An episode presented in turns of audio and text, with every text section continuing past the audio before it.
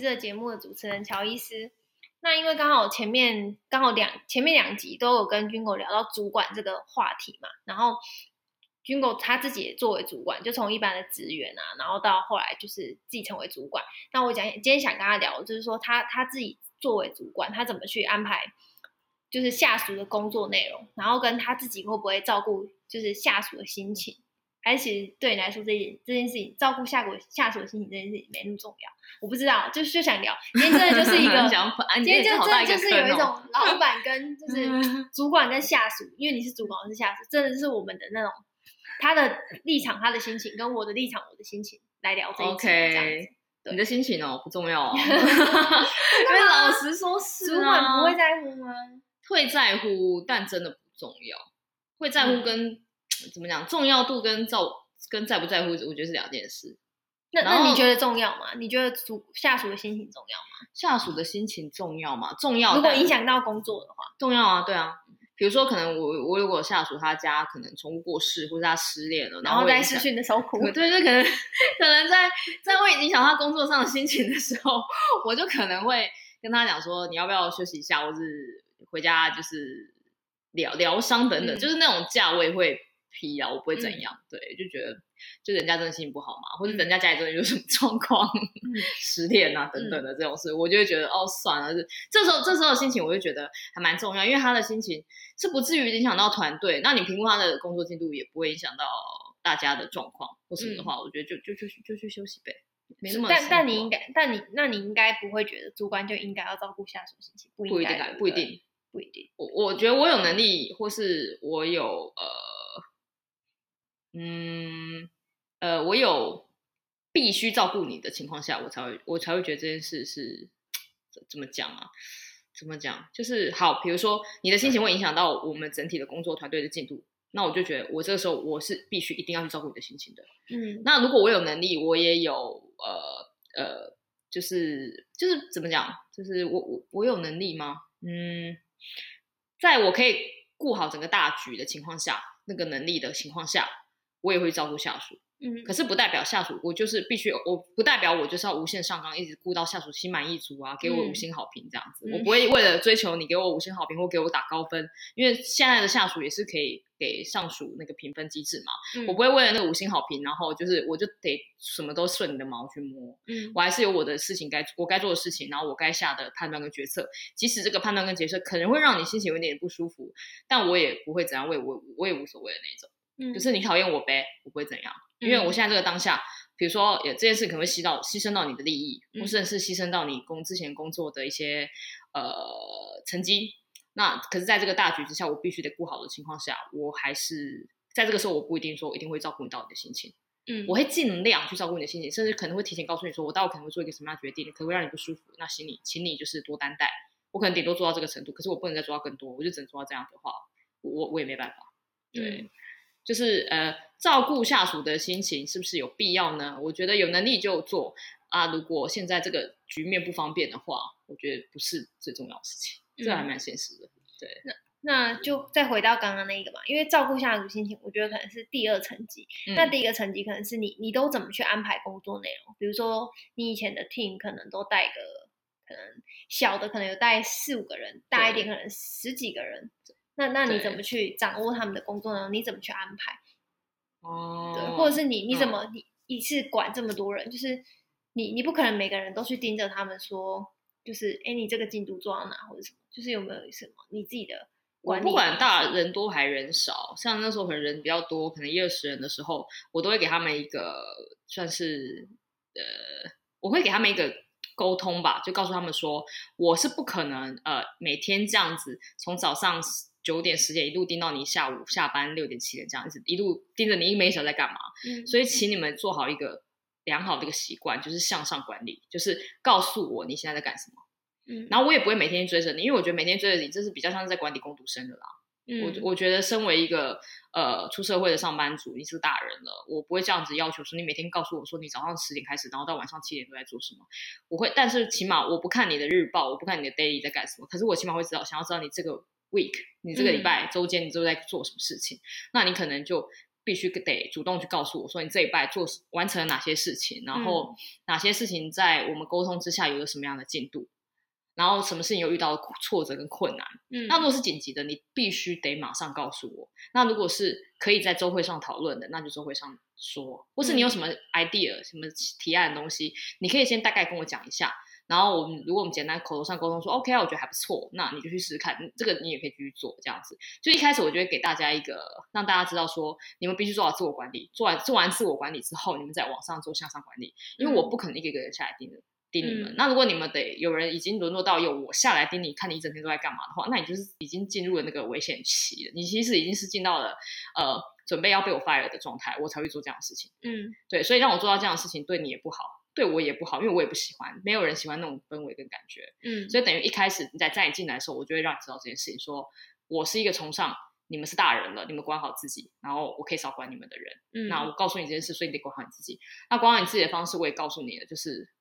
你每天要干什么，什么你自己要做好嘛，然后随时跟我汇报。嗯，或是定期跟我汇报，定期就可能是一周。那随时的话，就是有任何紧急状况就随时跟我说，像这样子。对，我就会这样，我会一开始就这样跟大家讲好。嗯，那这个这个过程中就可以要扣回你刚刚说这个下属的心情这件事情，就是变成我管理他们的方式会比较，嗯，呃，会比较沟通会比频次也会比较高一点点。然后在那个当下，我就可以大概去窥探，去大概知道一下他们的心情跟意图。嗯，那如果他们中间有什么不舒服的地方，我也会跟他们讲说，你有没有什么任何不舒服或什么问题，你都可以直接跟我说。嗯，那你不说，我就当没有这件事情。我也会很直接讲说，如果你不讲，我就当做没有这件事情，代表你们已经都是一群大人在沟通，你们在下面私底下吵架或干嘛，你们已经自己去解决完了。所以，所以你会觉得就是主管，嗯，因为你刚刚说就是下面大家就是自己去吵完，就可能你的下属之间他们可能自己有自己去，也会一定会摩擦，这是不可能的。两个人，所以，所以你觉得主管要多 involve 多多深进去同事之间，就是你下属之间的可能嗯吵架或是不开心，你觉得要对，你觉得。主管这个职位应该要，第一，我一定不会选边站，然后我一定会两边的话我都听。比如说，可能发生了一个很大的争执，或是出了一个很大的包，我可能就会都会一个一个问，说好发生了什么事，你们每个人都讲给我听，就有点像检察官在侦讯，嗯、然后我每个每个人都要听他的理由、跟他的立场、跟他的原因、跟当下发生什么事情，嗯、因为每个人看的是同一件事情发生的时候，每个人站在立场跟看事情说出来的东西完全都会不一样。嗯，那没有谁对谁错。我只是想要知道现场，我是想还原现场发生了什么事情。我想还原这个事情是在哪一个环节沟通出了状况，然后才会导致你们后面沟通不下去，开始有摩擦，然后甚至一直到问题或产品出了包这样子。嗯、我只想要知道这件事情，然后我也没有怪任何人。可是，在聆听他们的转述的过程中，我也会跟他们讲说，呃，其他人的立场是什么，其他人是怎么看待这件事情，嗯、那我的想法又是什么？这样子，嗯，然后在聆听第二个人的时候，我也会跟他讲说，刚刚第一个人的说法是什么，或者是说其他人的说法又是什么？那第三个、第四个其他人说法，或者是我的说法是什么？我会让他们知道说别人的考虑的点是这样子，嗯。那如果这个人够聪明，他也知道我在讲这些话的意思。其实我不是在酸他，我也不是在反驳他或什么，我只是告诉他说其他人的想法是这样子。如果你够聪明，你应该可以试着去理解对方为什么会有这样的想法，嗯，而不是去赌烂对方为什么这样做，嗯，对，因为你去理解的时候，你就会学习到说，哦，原来，嗯。就是同样一件事情，每个人看的事情的角度还有立场都不一样。嗯，可是如果一开始就抱持敌对或敌敌独烂对方的话，其实你也不会进步。那我身为主管在跟你讲这些事情，其他人的立场跟想法，或者是在跟你讲我的经验的时候，我跟你讲的也是白讲，因为你根本吸收不进去，你只是在乎，你只相信你自己自己的判断。嗯，那这种人在一年后或者半年后啊，那个那个落差会超级明显。听得下去的人哦，他成长速度会非常快，因为他等于是一瞬间打怪的瞬间，也顺便汲取了对手他的敌手跟他或者他的同伴的技能，他就、嗯、所以他打怪速度越打越强，越来越快，他成长幅度会非常快。嗯、可是听听不下去的人，他就是还会在同一个圈子一直绕，一直绕，就会觉得说哇，时不与我啊，然后我是被埋没的人才啊，什么之类，然后怨天尤人，他会一直在那个圈圈，你在绕绕绕，然后走不出来。嗯，然后这时候他跟他的同事之间，就是他两个人之间的距离，就会在这时候拉开。听得下去话，然后可以接受别人的判，接受别人的批判的人，通常是成长比较快的人。嗯，你就可以很明显看到那个差别。然后这时候你也会，你我是旁观者嘛，我就因为你们俩，你们你们下属之间吵架关我屁事。我是旁观者，我就我就会看到那个差距，然后就也会看到那个成长的状态，你就会知道说，哎，在这一场这一场呃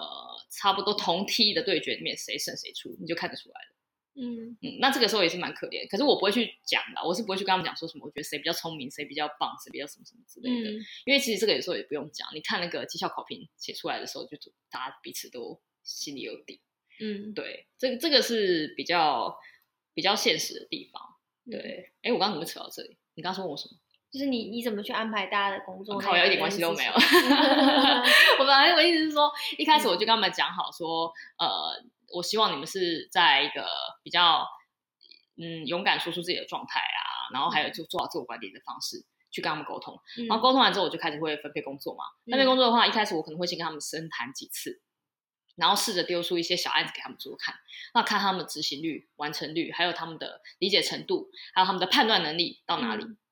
对，那如果他们可以胜任这些小案的话，我就大概知道说他是哪一个个性的人，因为有些个性的人是属于呃天马行空型，有些人的个性是属于呃缜密规划型，嗯，然后这些人的缜密规划型，他就是说我事情做有条有理，什么东西都是一板一眼，全部都做到好，漂漂亮亮的那一种，嗯，那这种厉害的地方就是你把案子交给他，绝对不会出纰漏。嗯，可是他也可能是因为这样的话，他可能的创创意力可能会少一点点。嗯，因为他就只是想要把事情完成，对，落实好，做好，做完美这样子。嗯、那创意天马行空型的人呢，就是他很有创意，很有想法，可是他不见得他执行力会比较呃好一点点。嗯，但我觉得这也没有办法，因为每个人擅长的东西本来就不一样。嗯，那我可能就会丢借由丢一些小案子，或是一些聊天啊，或是平常观察他私底下的一些兴趣啊，嗯，或是。开会的时候，他的每个人的讲话的方式，去判断说他是什么样的个性。嗯，很少有全能型，说什么又聪明，然后又天才，然后又知道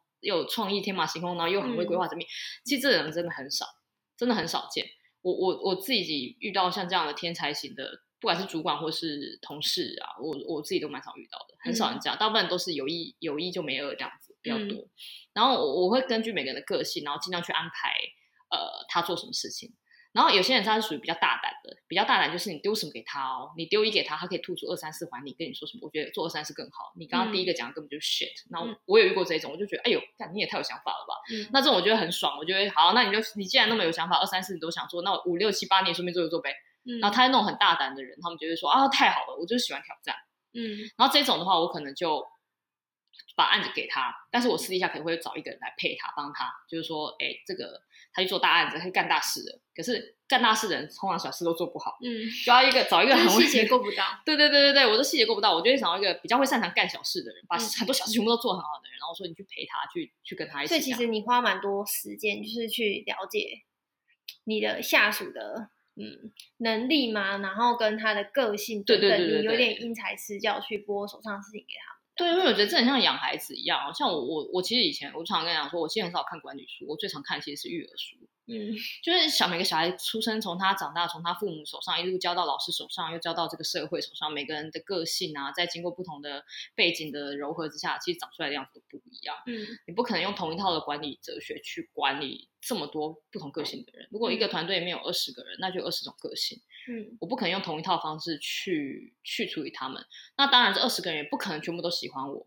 一定肯定有一半的人讨厌我，嗯，那有可能另外一半的人，呃，他喜欢我，可是他们讨厌我某些作为，嗯，那这些事情我也没办法，我就只能，我就只能就是要拥有被讨厌的勇气，因为这也没有什么，嗯、对，我不可能完全尽善尽美，因为你们个性都不可能一样，我怎么可能把你们全部照顾好？干，哪一个妈妈生二十个，然后每个人的小孩都爱你爱的要死，那好可怜，嗯、很难照顾啊，不可能啊，何况我们要没有一点血缘关系都没有，我就大家一起来领薪水，一起来打工的，嗯、所以我不可能顾到你们尽善尽美，所以你说什么，嗯。我被照顾下属的心情，我尽量啦，但是不太可能全部都顾到。嗯、对，我尽量知道说你的心情在什么时候会不爽，比如说可能我在分案子的时候，我分给一二，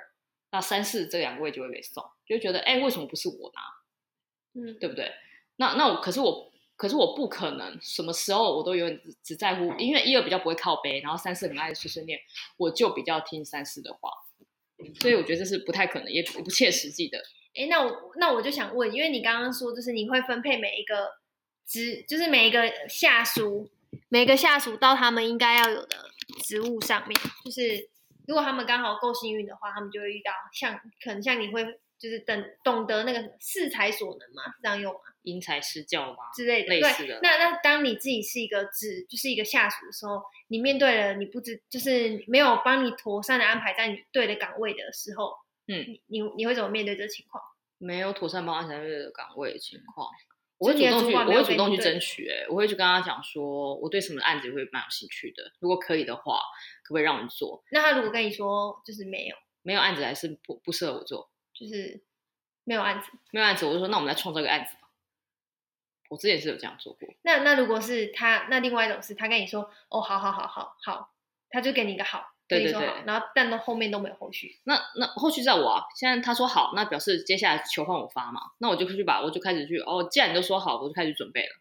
那我去准备，就是比如说这案子可以怎么执行啊，然后几个方法、几个方案，然后准备好之后，可能一两天之内，我就会再去跟他说，哎，在你的好好好好好之后，我想要几个东西，那你你看一下，这样 O 不 OK？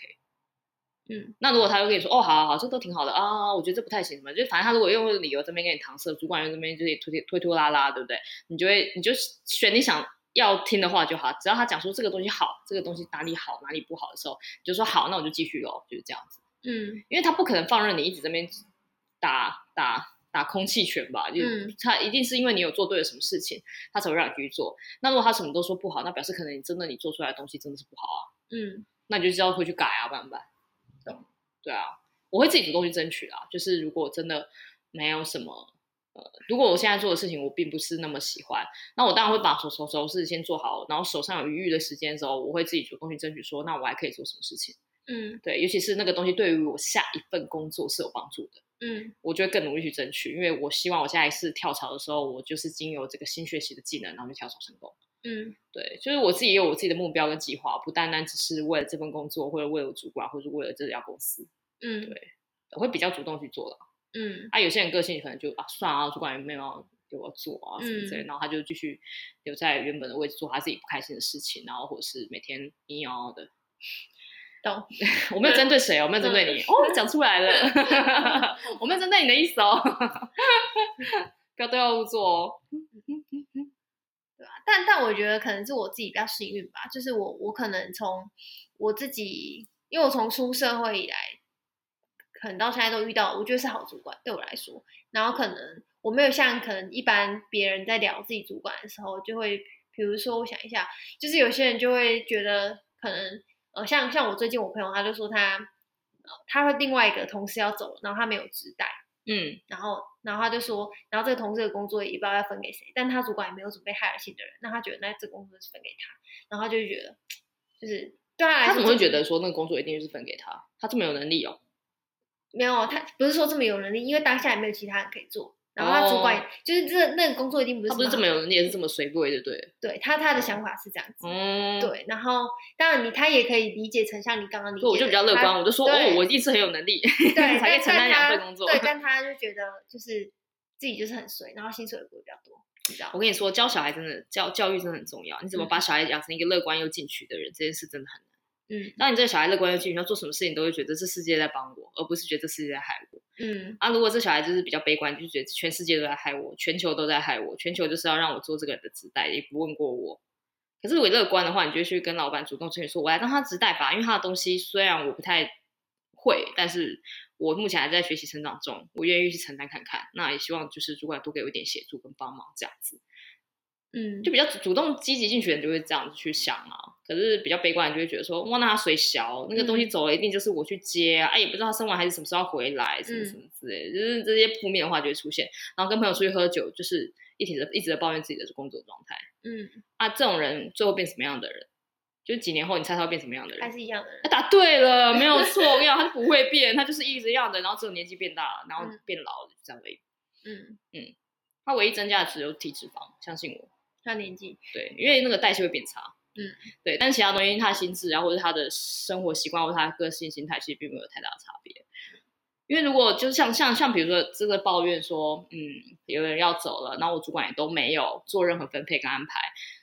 你姑且可以想一下，你主管很忙，你也可以想说我主管很无能，都可以随便你，反正就是你有乐观的跟。对，对对对对，你有你有任何权利，就是乐观跟悲观的权利。但是真正的问题是，这件事必须被解决，这才是关键，而不是你的情绪是关键。很多人习惯把情绪摆在前面，然后再来处理问题。其实我我自己会觉得，先处理问题，你再考虑情绪会比较好。嗯，对。那现在这个问题最简单的解决方案就是，必须要有人去承接他的业务吧。嗯。可惜我的主管我就是闷不吭声。那如果我们主管再不吭声，最后。最后一定是落到我头上。嗯，那与其这样等到那一天到来，因为预产期是可以是可以预测的吧？又不是说他现在想生就生。嗯、你既明明知道他过几天就要去请产假，那你是不是在那几天的前几个礼拜之前就走过去跟主管讲说，或是把那个要生小孩子的主管的的同事也约出来说，一起讲说，那现在该怎么办？怎么处理？那那个工作量该怎么分配？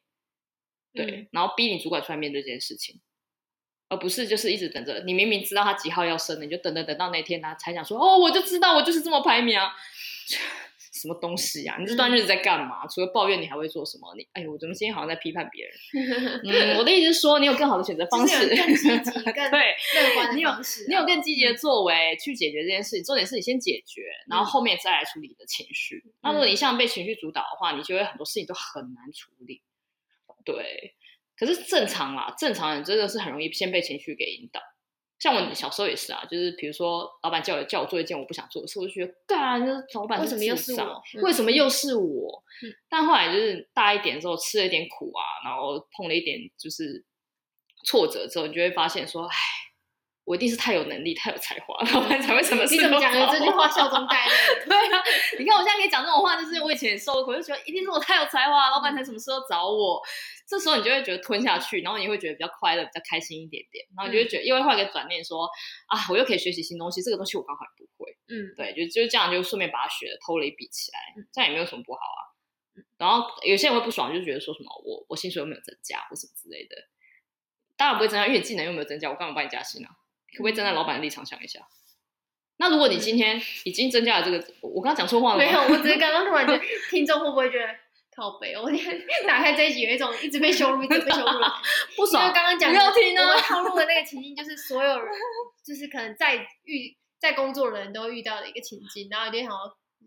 我到底为什么要打开这频道来被骂？电脑被骂，你们是讨骂啊？嗯、因为我以前是被骂那那一区的啦，所以没什么。不是说我今天换了位置换脑袋，哎、嗯，不对，要当主管换位置要换脑袋，带了位，对。然后哎，我刚刚讲什么？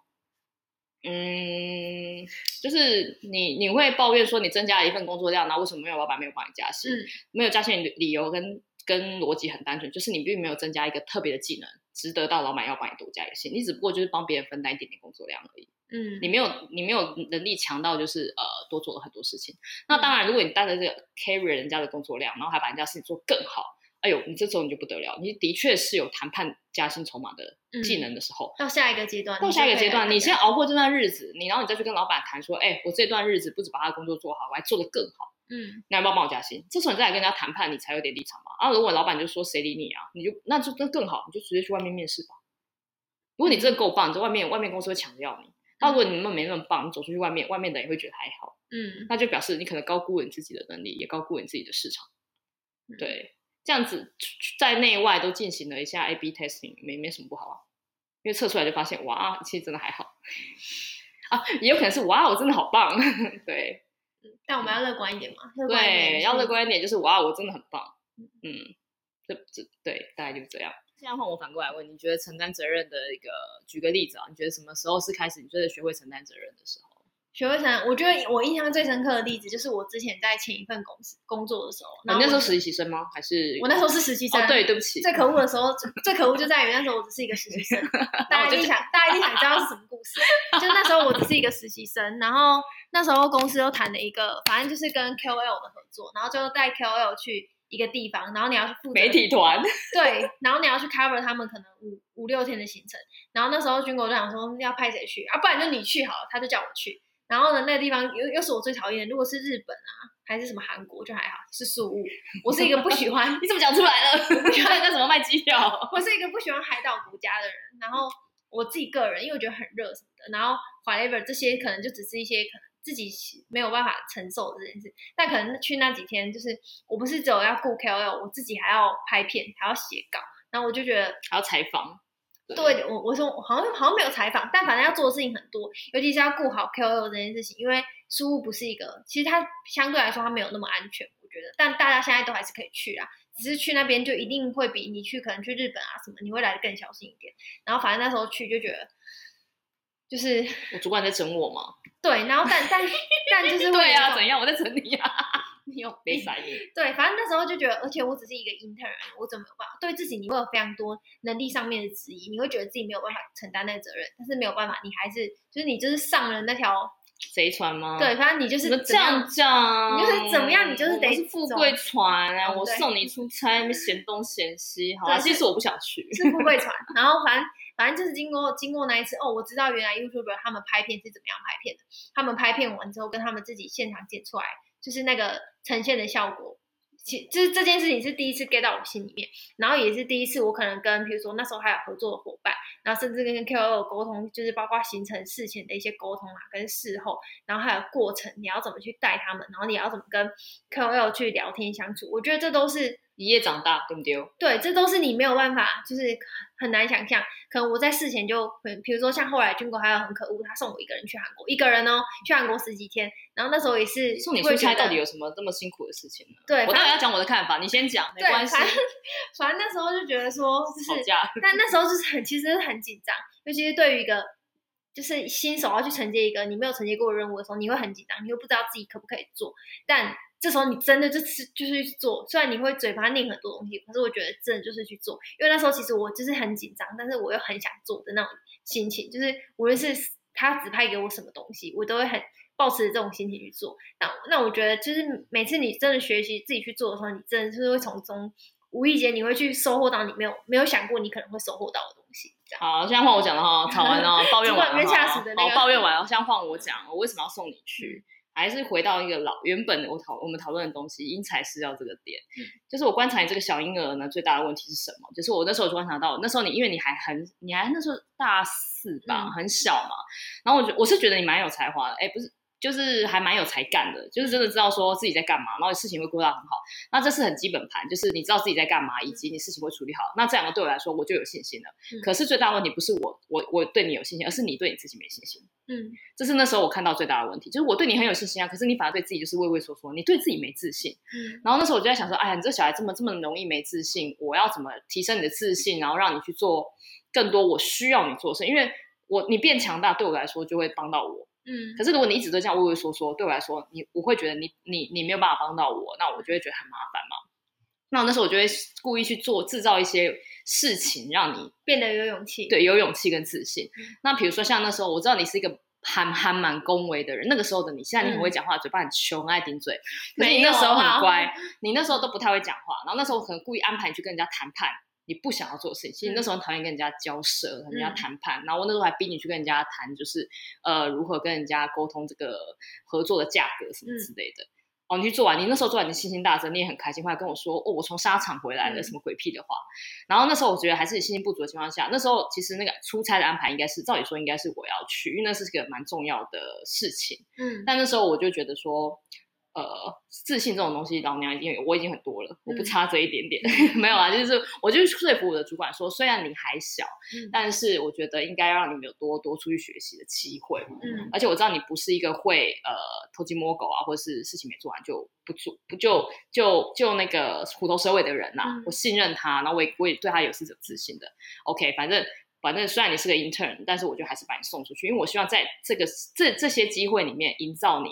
开始勇于承担，面对问题、承担责任的的勇气。嗯，因为其实你就是很害怕，其实你是，你就有点类似那种，你已经穿了全身上下都穿了高空弹跳的衣服，可你在最后一刻你不敢跳下去的那种人。嗯，那我的动作其实很单一，我没有，我就把踹你下去，那用踹把你踹下去之后，你那个当下你一定会骂我干拎老师，我恨你。可是到那你到了下面又弹回来的时候，你就忘记这件事情了。嗯，所以你那时候出国，你虽然抱怨我很恨我。但我蛮爽，因为我知道你回来之后，你会整个人就比较不一样。嗯，你就会比如说不一样了，我回来睡了一整天呢。对对对对，就是你 睡了一整天，然后身体变好了，然后也比较那时候你看你也学到了很多，就是比如说关于呃跟 KOL 交涉的经验啊，嗯、然后自己采访的经验啊，然后你也深入的去体会说，在出差的行程中，我们应该要更如何安排自己的行程，然后有效规划自己的出差的那个工作效率等等的、嗯、这些东西，都是一定要跳下去你才知道怎么做嘛。嗯，所以我一直把你关在家里也没有用。嗯，然后其实这个这个这个不是说什么呃你特别厉害，或是我特别会安排什么没有，就只是刚好那时候我看到你缺乏的一个东西，然后我可能是刚好有这个机会，我就顺便刚好做了一件事情。嗯，对。可你看像这种时候，就可能下属就会有两种心态，第一种是干我主管不去，推我去，这样有一种人就是我跟你讲，这时候如果我知道我的下属是这种的个性的人，嗯、我不会让他去。嗯，就这一开始就不会有这件事情发生。嗯。所以我，我我我会让这个人，比如说我会让你去，是因为我知道你的个性，你虽然嘴巴恨我、念我、怨我，我就知道你只是嘴皮子，嗯、你骨子骨子里并不是这样想。骨子里就是贱，就骨子里就是想对，骨子里就是另外是什么的，我我不，而且我也不 care，你就在恨我，那又怎样？你才不在乎主管，对，我不在乎，我不在乎在下属的心情，我是尽量照顾好你的心情，但我不在乎。对，然后如果是那样子个性的人，如果我一开始就知道他是各样个性，我根本其实不会委派他做这样的事情。嗯，对。所以你们当初的个性展现给主管，你是个什么样的面相、什么样的人设的人，其实真的都会影响主管的下的判断。像我在前面有个例子，我提到说，为什么这个案子分给一二就不给三四？嗯，不，并不是因为三四能力不够，嗯，或者是一二特别强大，而是因为呃，在这个案子我判断他适合一二的个性取向，嗯，还有一二的人脉也适合配合这次的案子。嗯，那你说三四不好吗？三四没有不好，他们是更适合别的东西。嗯，那如果这时候三四如果是一个心情很容易呃烦躁啊，或者是很容易嫉妒别人的人，他们就会觉得说主管不公平啊，像你刚刚说那样子，嗯、就是说为什么要烂缺都给我，好缺都给谁、嗯、这样子？但其实那个可能就只是你因材施教，想要把这件事情拿来磨练一二，没有拿来磨练三四的一个。对，然后因为我可能有别的案子要给三四，嗯，然后而且我我身为主管，我在判断的时候，我不可能只是单纯要培养你们这些，培养你们是一部分。嗯，但是其实老实说，这不是最 priority 的事情，事情做好。我是目的是要把这件事情完成，做到尽善尽美最、最、好。所以我一定会派出最适合的呃兵将过去处理这件事情。嗯，对，所以绝对不会是说我特别偏爱谁或什么的，我只是判断这个东西一跟二更适合。嗯，那三四可能在这个案子里面，我觉得还好，没有到那么适合，但不代表他不适合其他案子。嗯，那这就是取决于一二三四他们各自的性格了。他们说各自性格是很，比如说一二，我这么好心安排给一二，就一二居然说哦干塞苦都好哇，嗯，那我